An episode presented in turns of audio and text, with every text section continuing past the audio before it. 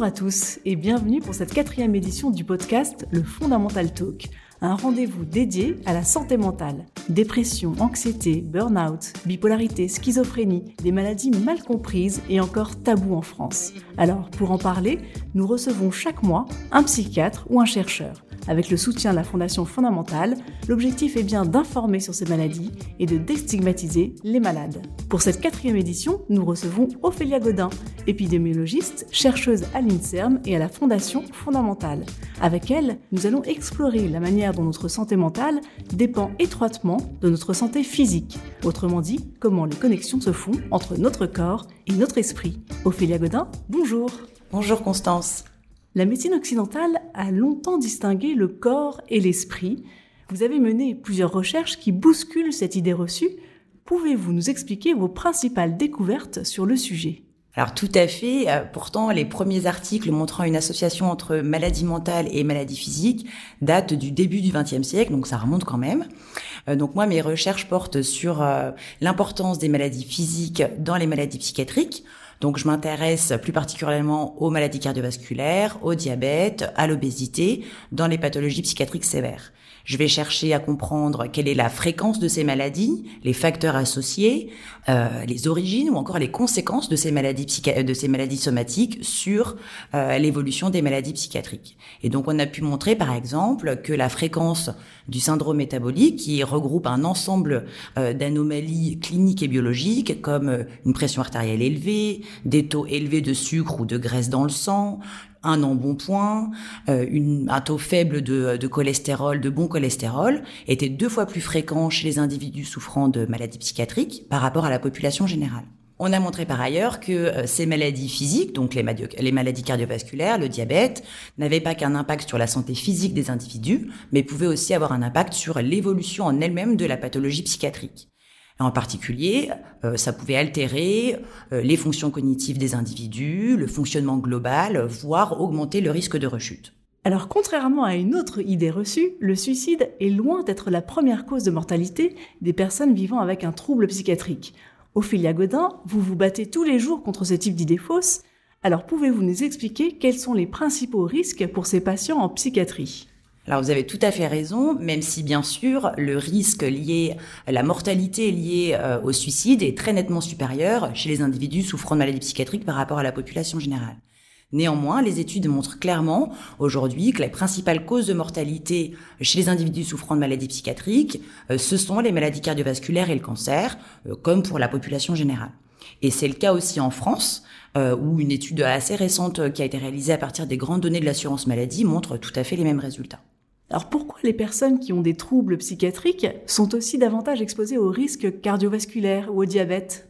Alors, il y a plusieurs facteurs qui peuvent expliquer euh, cette euh, fréquence plus élevée dans les maladies psychiatriques. Il y a d'abord des facteurs qu'on va dire euh, modifiables, donc c'est intéressant parce qu'on va pouvoir agir dessus. C'est en particulier les facteurs qui sont liés à, l'hygiène de vie. donc, les études montrent que les individus qui souffrent de maladies psychiatriques sévères, ils ont tendance à avoir une moins bonne alimentation qui va être trop riche en graisse ou en sucre rapide. Ils font moins d'activité physique. Ils ont des rythmes de sommeil qui sont altérés.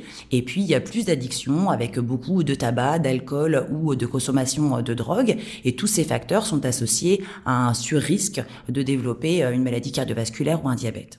Ensuite, il y a des facteurs qui peuvent être aussi liés à l'effet délétère de certains médicaments psychotropes euh, qui peuvent être pourvoyeurs d'une prise de poids ou d'anomalies euh, de paramètres comme euh, la glycémie, la, pression artérielle ou encore le cholestérol. Même si aujourd'hui on ne sait pas bien qui va prendre beaucoup de poids et qui va pas en prendre, il y a une vraie variabilité entre les individus. Et puis, en plus de tout ça, euh, il y a de plus en plus d'arguments maintenant qui suggèrent qu'il y a une véritable susceptibilité à l'apparition de ces troubles euh, somatiques dans les maladies psychiatriques, avec euh, des facteurs génétiques communs, des facteurs environnementaux communs, des mécanismes physiopathologiques communs aussi, comme par exemple un dérèglement du système immuno-inflammatoire.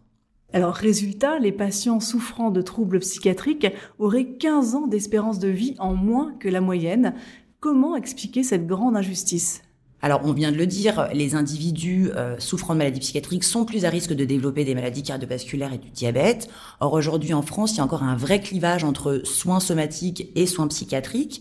Et donc, ces pathologies ne sont pas forcément détectées, ni dépistées, ni traitées.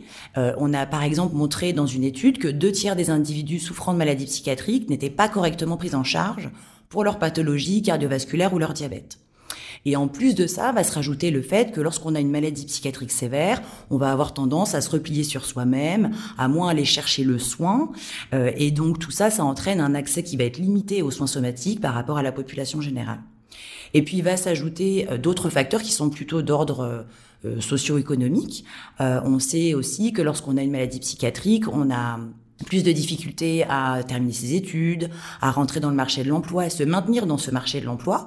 Et euh, tous ces facteurs sont liés à euh, une précarité économique. Et la, la précarité économique en elle-même, même en l'absence totale de maladies psychiatriques, euh, est associée à un moins bon état de santé en général et à une réduction de l'espérance de vie. Alors ces découvertes vous ont-elles amené à innover dans les stratégies thérapeutiques que vous proposez à vos patients? Alors, euh, avant de parler d'innovation thérapeutique, il y a déjà toute une série de, mesures préventives ou de prise en charge thérapeutique qui existent déjà et qui sont pas suffisamment adoptées en routine, en routine classique et qui vont passer par euh, donc l'évaluation de l'ensemble des facteurs de risque euh, cardiovasculaires et du diabète, par aussi le suivi des paramètres métaboliques, donc comme le, le cholestérol, les triglycérides ou la pression artérielle, le poids aussi lors de l'initiation d'un traitement. Et puis euh, toujours les recommandations sur une bonne hygiène de vie avec euh, une alimentation plus saine, euh, des, de l'activité physique, des rythmes réguliers, une diminution du tabac. Donc ça c'est dans un premier temps. Malgré tout, il y a quand même des études qui suggèrent qu'il y a certains médicaments qu'on pourrait rajouter en plus du traitement usuel et qui permettraient de réduire ou de limiter en tout cas la prise de poids ou d'améliorer l'ensemble des paramètres. Et euh, mais ça reste quand même à l'étude, euh, à l'état de recherche pour le moment. Euh, ça fait pas partie des pratiques usuelles. Et par ailleurs, on, je le disais un tout petit peu tout à l'heure, ces maladies physiques, elles peuvent avoir un impact sur l'évolution de la maladie. Et il y a des études qui suggèrent qu'en fait, la présence de ces maladies physiques pourrait être un frein à euh, l'obtention d'une bonne réponse thérapeutique. Et du coup, on peut imaginer que si on traite ces maladies physiques, alors peut-être qu'on va pouvoir améliorer euh, la réponse thérapeutique, en tout cas dans un sous-groupe de patients. Ça veut dire réponse thérapeutique, ça veut, vous voulez dire la, bonne réponse aux médicaments pris? Réponse au traitement, tout à fait, oui. Merci Ophélia.